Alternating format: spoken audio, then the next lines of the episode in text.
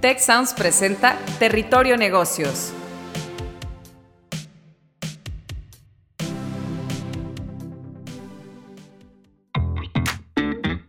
Ahora entramos a Territorio Negocios. Un espacio de diálogo y reflexión sobre las nuevas tendencias y transformaciones de los negocios en México, América Latina y el mundo. Yo soy Alicia Galindo.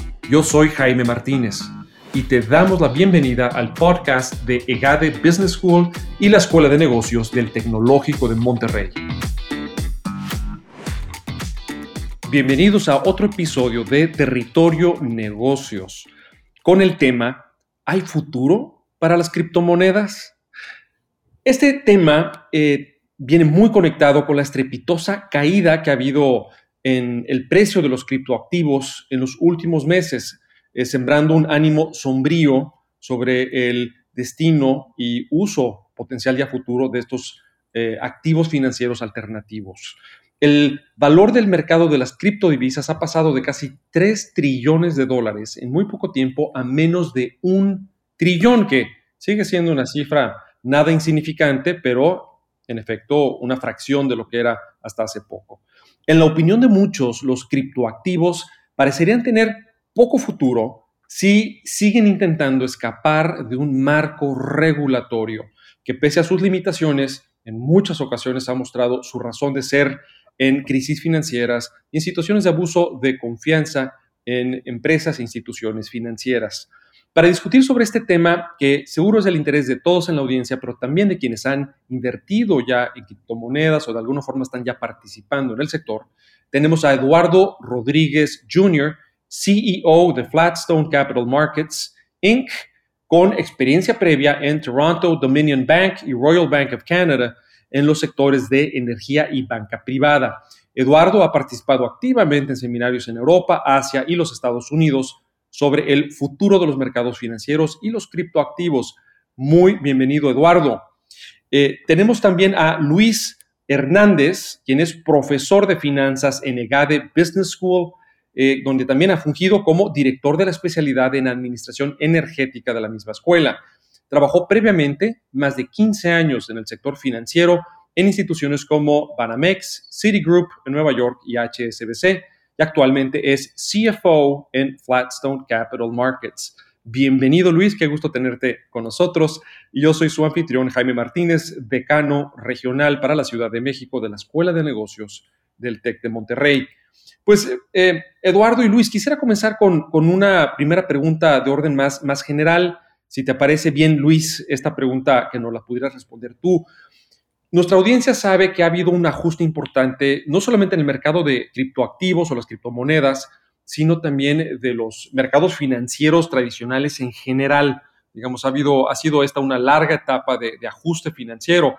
Entonces, ¿qué, ¿qué, tanto del ajuste en los criptoactivos y en las criptomonedas, qué tanto de ese ajuste es por problemas propios de este instrumento y qué tanto es simplemente pues, un efecto de que en general los mercados financieros en este momento no están demasiado bien. Eh, ¿Qué tal, Jaime? Pues muchas gracias por invitarnos y dar la bienvenida también eh, al público que nos está escuchando en este podcast. Este, pues sí, efectivamente es un tema muy interesante. Eh, primeramente, claro que tenemos, digamos, como cualquier activo financiero, tú sabes, uno distingue entre lo que llamamos los riesgos sistémicos y los riesgos propios o idiosincráticos. Claramente aquí el tema sistémico es muy claro eh, por la subida tan importante que ha habido en las tasas de interés, que por otra parte pues tiene una consecuencia por los temas eh, de conflictos que ha habido en Europa, pero muy en particular en el caso de los criptoactivos, me parece que hay dos factores este, muy idiosincrático o propio del mercado que está sucediendo. El primero de ellos tiene que ver con el reconocimiento, ¿verdad?, de que muchos de estos eh, criptoactivos se habían estado dirigiendo a bancos o instituciones financieras más que, eh, que eh, digamos, pertenece a lo que se le conoce como shadow banking, es decir, una banca paralela. Y cuando se dio la, tasa de la subida de las tasas de interés, pues resultó, ¿verdad?, que se, se, dieron cuenta que los activos y los pasivos no tenían el perfil adecuado y esto dio algunas pequeñas corridas, pánicos que ocasionó pues básicamente la bancarrota de algunos intermediarios como Celsius, por ejemplo, y eso pues ha eh, de alguna manera pues traído el ánimo hacia abajo de los inversionistas. Asimismo, los reguladores, como platicaremos más adelante, han sido mucho más exigentes con los eh, criptoactivos. Y esta parte regulatoria, como bien lo mencionabas tú en tu introducción, es un factor muy idiosincrático de los eh, criptoactivos. Y eso pues, nos lleva a pensar, ¿verdad?, que hay un ajuste, yo pienso que temporal, en lo que el mercado madura, eh, pero diría yo que hay esos dos factores, ¿no? Por una parte, la subida de las tasas de interés y por otra parte un endurecimiento, por llamarlo así, del marco regulatorio en lo particular de los criptoactivos. Eh, Eduardo, esta respuesta que nos comparte Luis, eh, ¿te gustaría agregar algo más? Porque yo tengo ya, ya varias, varias preguntas. E incluso eh, Luis nos platicaba de cómo comienza el uso de los criptoactivos como algo reservado, sobre todo para instituciones ya expertas en el tema y eso vemos que ha cambiado mucho, ya se ha vuelto un instrumento de especulación por, por sí mismo, por el público inversionista en general. Pero en fin, tengo, tengo muchas preguntas, pero a esto que nos comparte Luis Eduardo, ¿algo que quisieras añadir? Pues sí, eh, muchísimas gracias Jaime por tenernos presentes e invitarnos a este podcast. Yo únicamente añadiría que creo que es importante también vislumbrar que si bien aparentemente la caída de los criptoactivos fue muy alta eh, y que realmente ha impactado a muchas personas, tenemos que visualizar que desde el punto de vista operativo, eh, lo que fue este eh, nuevo asset class de activos alternativos realmente sirvió como un colchón, como un amortiguador, porque si pusiéramos nosotros en perspectiva lo que pudiera haber pasado cuando en 2008 cayó Lehman Brothers, si hubiéramos tenido un mecanismo de transferencia de riesgo que pudiera haber podido brindar liquidez eh, a los activos y a los managers que manejan el dinero, pudiéramos haber tenido otro tipo de desempeño. En este caso, pues vemos que muchas de las personas que manejan activos cubrieron sus activos core, que son pues todo lo que son los blue chips y todas las eh, eh, diferentes bonos soberanos a través de vender los activos especulativos que eran mucho más líquidos. Entonces yo diría que si bien hubo un gran impacto, también fue un gran éxito el haber podido liquidar dos trillones de, dólares sin una intermediación bancaria, que realmente es uno de los principios que prometía esta eh, innovación tecnológica. De, acuerdo, incluso eh, la audiencia podrá ver que si vemos ahorita el, trading de, por ejemplo, de Bitcoin, pues vemos que cayó mucho, pero ya va al alza. Este, y el Bitcoin es solamente un ejemplo, ¿no? De los muchos instrumentos que hay en, en, esta, en este asset class. Ahora, Eduardo, para ti, em, ¿cómo explican ustedes que a pesar de este pues, descalabro diagonal ajuste, dependiendo de quién le preguntes, en las criptodivisas, siga habiendo mucha gente promoviendo y firme, ¿no? Con el valor de esta tecnología financiera.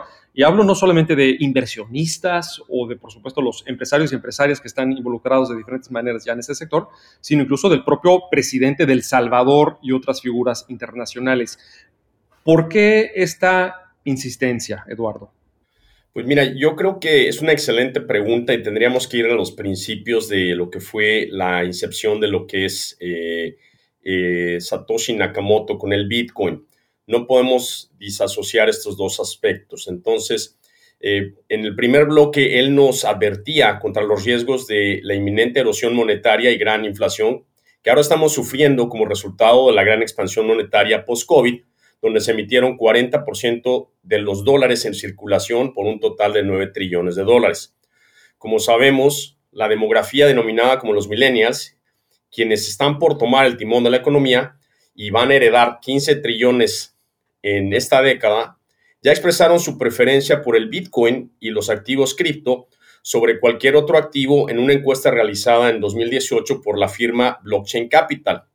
Durante este periodo de 2013 y 2017, este grupo de jóvenes apostaron más de 30 mil millones de dólares a proyectos de cripto lo cual creció exponencialmente representando, como decías tú y bien nos indicaba Luis, 3 trillones de dólares en el ápice del mercado.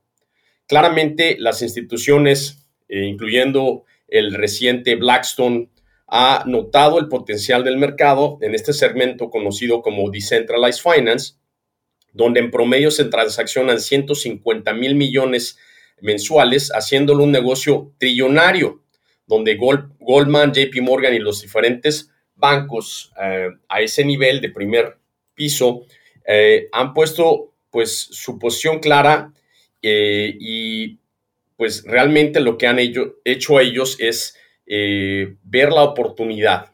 En este caso nosotros hacíamos un análisis en 2018 con datos de una empresa que se llama Prequin, donde nos indicaba que los activos de este nuevo segmento eh, que se considera activo alternativo, ya los, los criptos son parte de esto, estaba por duplicarse en los siguientes cinco años de 10 trillones a 20 trillones.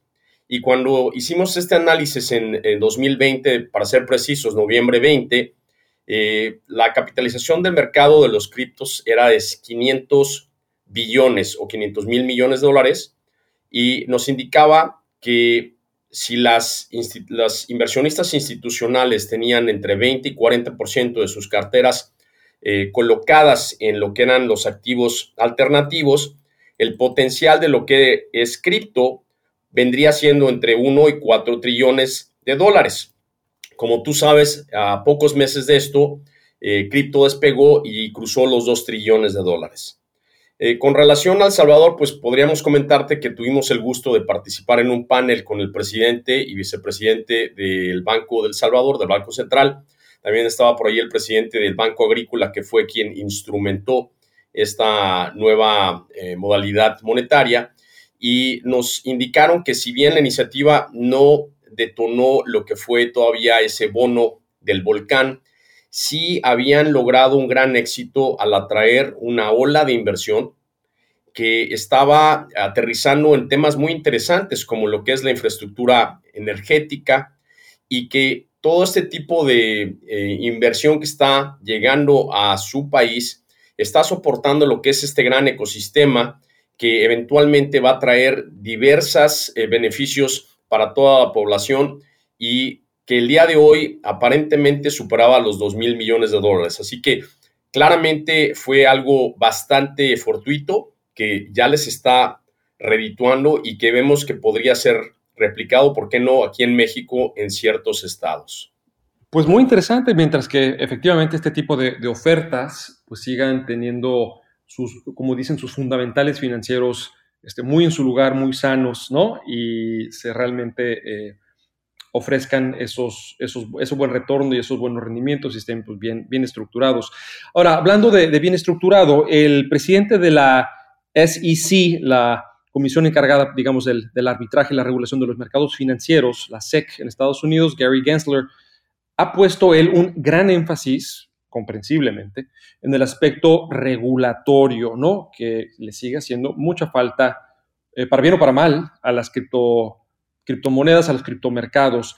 Eh, ¿Nos pudieran elaborar, quizás comenzando contigo, Luis, un poquito más sobre la posición de Gary Gensler? Claro, Jaime. Pues sí, mira, efectivamente es un tema realmente muy importante y desafortunadamente no es un tema que, digamos, eh, el gran público pueda entender a la primera y por eso es muy importante dedicarle algo de tiempo. Eh, todos los mercados financieros, conforme se van desarrollando, pues necesitan madurar, tener un gobierno corporativo más sólido, evitar potenciales conflictos de interés. Pero el tema de las criptomonedas es en particular eh, muy particular y muy interesante. Eh, como tú sabes realmente el tema de las eh, cadenas blockchain, ¿verdad? Lo que te permite es un acceso a un ecosistema. Entonces estos tokens, que son los que se negocian, se comercializan, pues te dan acceso a, este, a esta cadena, a este ecosistema, ¿no? Como generalmente le llamamos. Ahora bien, eh, el tema es cuál es el objetivo de participar en este ecosistema. Hay básicamente dos motivos, uno utilitario y otro financiero, ¿no? En el primer caso, pues los toques pueden representar el beneficio de pertenecer a una comunidad, ya sea como accesos personalizados o descuentos, ¿no? Eh, digamos que es lo que nosotros llamaríamos que es acceso a los eh, puntos ¿no? Membership points, ¿no? El problema realmente surge cuando el propósito es recabar recursos para realizar un proyecto.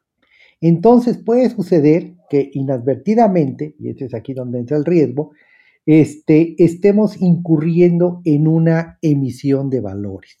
Y esta es una actividad que claramente las autoridades tienen que fijarse mucho, no solamente en Estados Unidos, también en México y en cualquier país, que esté apropiadamente regulada, principalmente para darle protección a los inversionistas al menudeo, ¿no? lo que conocemos como los retail investors, que somos todos nosotros. Ahora bien, eh, para darte una idea un poquito más concreta de a qué me refiero, permíteme darte este ejemplo. ¿Qué diferencia hay, por ejemplo, si alguien este, estuviera muy eh, interesado, ¿verdad?, en tener una posición en inversión en el sector energético, digamos, en el petróleo. Y entonces tú quieres decir, oye, ¿cuál es la diferencia entre invertir en un barril de petróleo y en invertir en una empresa petrolera? En los dos casos, pues tú dices, yo me voy a beneficiar de un eh, crecimiento positivo en el sector energético, en la parte del petróleo.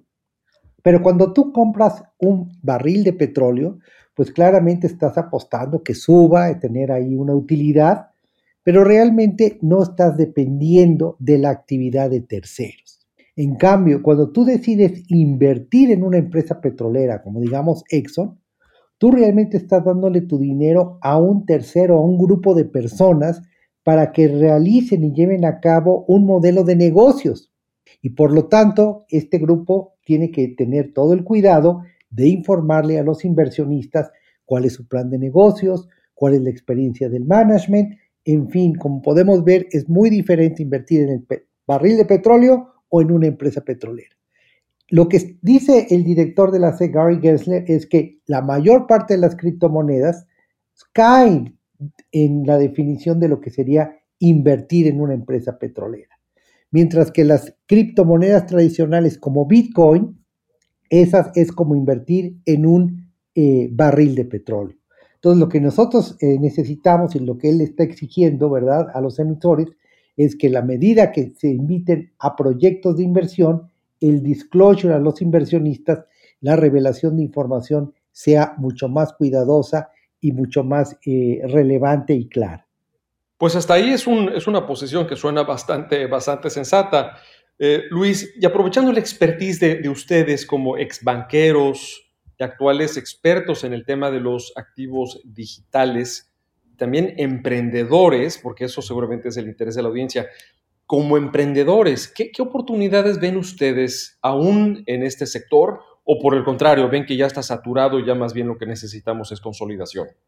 Y, si gustan, comenzamos contigo, Eduardo, y pasamos después contigo, Luis. Muchas gracias, Jaime. Pues sí, mira, como decía eh, Luis hace unos minutos, aquí obviamente lo que tenemos es ya unas bases que se tienen que sentar bajo un modelo jurídico que eventualmente en Canadá ya se dio. Claramente eh, la certidumbre jurídica permite a los inversionistas visualizar oportunidades que eventualmente se realizan a través de este tipo de inversiones. Nosotros el día de hoy, y aterrizando lo que bien decías tú, hemos escuchado mucha gente que dice, oye, pues es que nosotros ya nos perdimos del barco, ya se fue, nos quedamos atrás, el Bitcoin ya está muy alto, el Ethereum también, y nosotros somos, eh, pues, de una visión totalmente diferente. Nosotros visualizamos el periodo de oportunidad que tenemos el día de hoy como poder eh, viajar en el tiempo a lo que era el periodo de los 1700, 1800, cuando JP Morgan empezó con otros banqueros europeos y americanos a realmente sentar las bases de la economía americana de la pre-revolución industrial, donde nosotros vemos que si fuéramos una vez más en el tiempo a ese momento, veríamos que lo que estaban haciendo ellos era invertir en lo que era la infraestructura, todo lo que era la transportación, la electricidad, ferrocarriles, todo lo que es telegrafía. Eventualmente estas empresas dieron como un segundo eh, eh, cascada de oportunidad diferentes empresas, entre ellas no solamente las eléctricas, sino por ejemplo los elevadores, los aviones, eh, las carreteras que eventualmente trajeron los vehículos. Entonces es toda una secuencia lógica que eventualmente el día de hoy visualizamos. La economía ya se digitalizó, En 2015 eh, nos decía, perdón, 2011 nos decía este señor Horowitz que los softwares estaban comiendo el planeta y teníamos una participación de 15% de lo que era la economía del Producto Interno Bruto americano eh, que representaban las empresas eh, públicamente transaccionadas de tecnología. El día de hoy después del COVID, tenemos que la economía ya es 51% digital, porque si relacionas lo que es el Producto Interno Bruto de Estados Unidos contra las empresas tecnológicas que están cotizadas en bolsa, puedes ver que estamos arriba del 51%. Por ende, nosotros visualizamos que hay múltiples oportunidades, que no todo es cripto, que existe el día de hoy gran, gran eh, pues una gran plétora, como dirían en inglés, no sé si se diga así en castellano, discúlpenme, si hay, una gran oportunidad que podemos nosotros eh, participar en lo que es la digitalización de diversos sectores. Nosotros claramente como banqueros, pues eh, como diría mi abuelito, eh, zapateros sus zapatos, vemos la oportunidad de crear un nuevo modelo para replicar lo que se conocían como los initial coin offerings que hicimos alusión hace unos minutos, donde pudiéramos financiar estos nuevos proyectos, crear un modelo más inclusivo y democrático para que podamos nosotros recortar tiempos, eh, abaratar costos y poder crear esta rampa de salida de manera que la nueva generación de emprendedores e innovadores que tenemos, sobre todo en Latinoamérica con todos los unicornios que estamos viendo, puedan subirse a un modelo alternativo de financiamiento, donde vamos a cerrar pues eh, ciertas oportunidades, vamos a mitigar riesgos como lo que son las asimetrías de información que estamos viendo el día de hoy con la transacción de Twitter, donde realmente no sabemos cuánto vale un activo, porque pues cuántos usuarios existen realmente, y donde podemos también solucionar temas de eh, global eh, megatrends como lo que es el greenwashing, que el día de hoy todo el mundo dice que son verdes, que son ESG, pero cuando le rascas un poquito a esa oportunidad te das cuenta que estaba pintado verde, pero realmente no es una oportunidad verde. Entonces, nosotros eh, estamos lanzando una plataforma que se llama Tridentex, que realmente es, digamos, infraestructura de mercado, lo que nos permite a nosotros apalancarnos con la regulación canadiense que ya está fundamentada, que ya está desde hace un año lista para este tipo de nuevos modelos y también apalancar la tecnología de blockchain para que le brindemos a los inversionistas certidumbre, transparencia y en inglés trust o la confianza de que realmente lo que estamos nosotros financiando tiene un seguimiento, un monitoreo y un cumplimiento normativo que nos permite a nosotros, eh, pues como inversionistas, sentirnos con más calma de que estamos invirtiendo también, pues en un país de primer nivel como Canadá, lo que nos va a permitir eventualmente tener una gran cantidad de oportunidades en un portafolio que se, que se denomina pues eh, una microbolsa alternativa, digamos, ¿no? Entonces, el día de hoy estamos viendo una gran cantidad de oportunidades tenemos eh, empresas de todo el mundo que están viniendo a platicar con nosotros y visualizamos una gran oportunidad inicialmente en la inversión en desarrollar esta infraestructura eh, y secundariamente en ofrecer a los inversionistas la transparencia de un modelo regulatorio de primer mundo a través de un modelo tecnológico líder. Y Eduardo, esa eh, ventaja regulatoria que ya, ya tienen avanzada eh, Canadá. Eh, me resulta muy interesante, en primer lugar, para que en un país como México estudiemos por dónde nosotros podemos también ponernos a la vanguardia en la regulación de este tema. Entonces, la veo como una ventaja geopolítica y financiera, hablando de un país en su totalidad, pero también para firmas que desde ahí operan, como es el caso de ustedes en, Flatstone, como, como, bien, como bien apuntas. Ahora, para ir ya cerrando la, conversación, caballeros, y darle la, palabra a los dos conforme logremos esa, ese cambio. Hacías la analogía, Eduardo, muy interesante con la industria del software y su presencia en el Producto Interno Bruto estadounidense, ¿no? Y como se decía, ¿no? Que, ya este, esto era alarmante cuando era apenas el 15 y ahora es más del 50% años después del Producto Interno Bruto estadounidense, pues probablemente suceda algo, pues si no igual, eh, pues también de, grandes proporciones en cuanto a la adopción de los criptoactivos y, sin duda, pues llevando aparejada una cierta regulación y una distinción entre, como ya lo, hizo también con su propia analogía Luis, entre empresas petroleras, pero por otro lado, invertir en eh, barriles de petróleo, dos formas de inversión muy, muy diferentes. En todo caso, conforme avancemos en la adopción de los eh, criptomercados, ¿cuáles creen que son las ventajas y los riesgos que debemos de, en los que debemos, debemos de mantener el ojo conforme eh, esto se vuelva aún más mainstream o estándar, eh, como dicen. Si quieren, eh, vamos contigo, Luis, y cerramos con Eduardo. Adelante, Luis.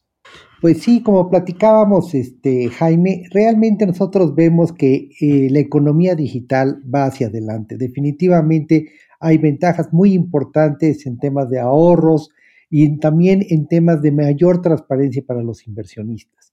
En ese sentido, pues pensamos que blockchain es una tecnología que te resuelve dos problemas graves el tema de escasez digital y el problema de descentralización en una economía de mercado. Y por eso pensamos que esta propuesta que estamos poniendo la habilidad de empresas y innovadores para conseguir recursos a través de un mecanismo que sea mucho más transparente, que mitigue estos riesgos de asimetría de información, pues va a, a crecer mucho más rápido en la medida en que, como mencionábamos en un inicio de este podcast, eh, hay un entorno regulatorio que por una parte sea más ágil, más amigable para crear este tipo de emprendimientos y por otra parte, pues los participantes también entendamos las ventajas y la racionalidad de la regulación, como lo estuvimos platicando también hace unos minutos. De acuerdo. Y eh, Eduardo, adelante para, para ir cerrando ya la, la participación. Sí, gracias. Pues como dice Luis, yo creo que aquí tenemos que partir de dos principios. El principio de legalidad y tener un marco regulatorio claro y que represente, como bien decía un actor económico en Estados Unidos recientemente, Coinbase, invitando al gobierno a seguir el mismo modelo que nosotros, de hecho, eh, participamos con el European Securities Market Authority, donde hicimos nuestros comentarios recientemente para lo que es la formación y eh, realmente la revisión total de lo que es el marco regulatorio eh, para que represente realmente lo que es la realidad tecnológica del día de hoy. Tenemos que pensar que la regulación canadiense, americana y global, pues viene de 1933, cuando hubo el gran quebranto y entonces se lanzó este Securities Act de 1933. El segundo aspecto es que tenemos que pensar que las empresas tienen que internalizar que los modelos van hacia el futuro y que no podemos quedarnos atrás. Entonces, el riesgo yo diría que es para los que no se suban al barco, porque eventualmente esta tecnología no solamente va a ser mucho más competitiva, sino que va a ser necesaria eventualmente, como lo hemos visto con muchos temas ahora del, del COVID, y que nos va a permitir a nosotros validar y competir a nivel global. Lo vemos en México con temas económicos de transacciones, ahora en el mercado europeo y vemos que la oportunidad es en ser eh, pues partícipe en lugar de estar sentado en las gradas viendo cómo suceden las cosas. Eh, entonces invitamos a todos los miembros de la comunidad eh, Tech y Exatec a que nos acompañen en esta transformación digital, a que sigamos siendo de alguna manera líderes donde vemos oportunidades y que como partícipes de la economía mexicana, latinoamericana y global podamos poner nuestro granito de arena para seguir adelante en esta transformación digital de la economía? Pues sin duda hay cosas muy emocionantes en el futuro de las criptodivisas, criptomonedas, eh, que seguirán dando mucho que hablar y muchas oportunidades que, como apuntan nuestros invitados, eh, uno debería de buscar no quedarse fuera o cuando menos muy al tanto de ellas. Esto fue un episodio más de Territorio Negocios con el título ¿Hay futuro para las criptomonedas? Para esta, discusión tuvimos como invitados a Eduardo Rodríguez Jr., CEO de Flatstone Capital Markets y nuestro profesor de EGADE Business School, Luis Hernández.